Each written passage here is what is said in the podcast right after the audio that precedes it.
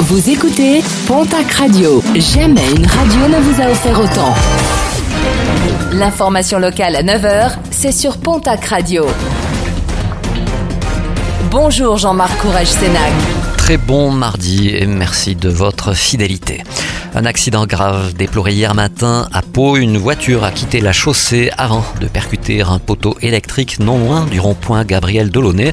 À l'arrivée des pompiers, deux jeunes femmes d'une vingtaine d'années ont été retrouvées grièvement blessées. Elles ont été transportées vers l'hôpital de Pau.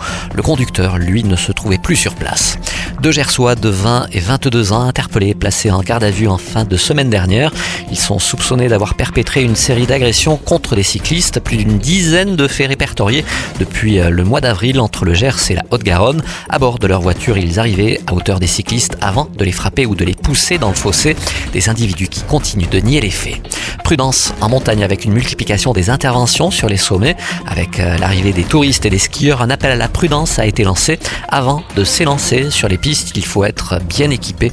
Il est également nécessaire de bien s'échauffer et de bien connaître ses limites physiques.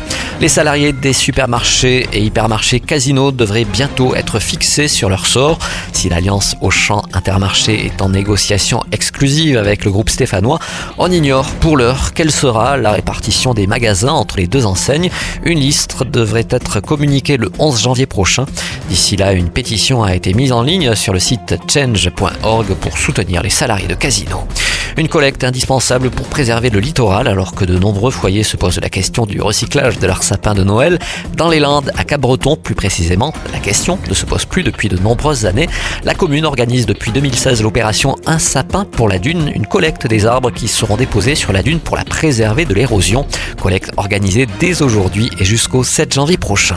Et puis en sport, basket, une indisponibilité de plusieurs semaines pour le joueur de l'élan béarnais Kendall Anthony. Le meneur est écarté des parquets en raison d'une blessure à la main. Au vu de la gravité de cette blessure, le club envisage de dénicher un joker médical.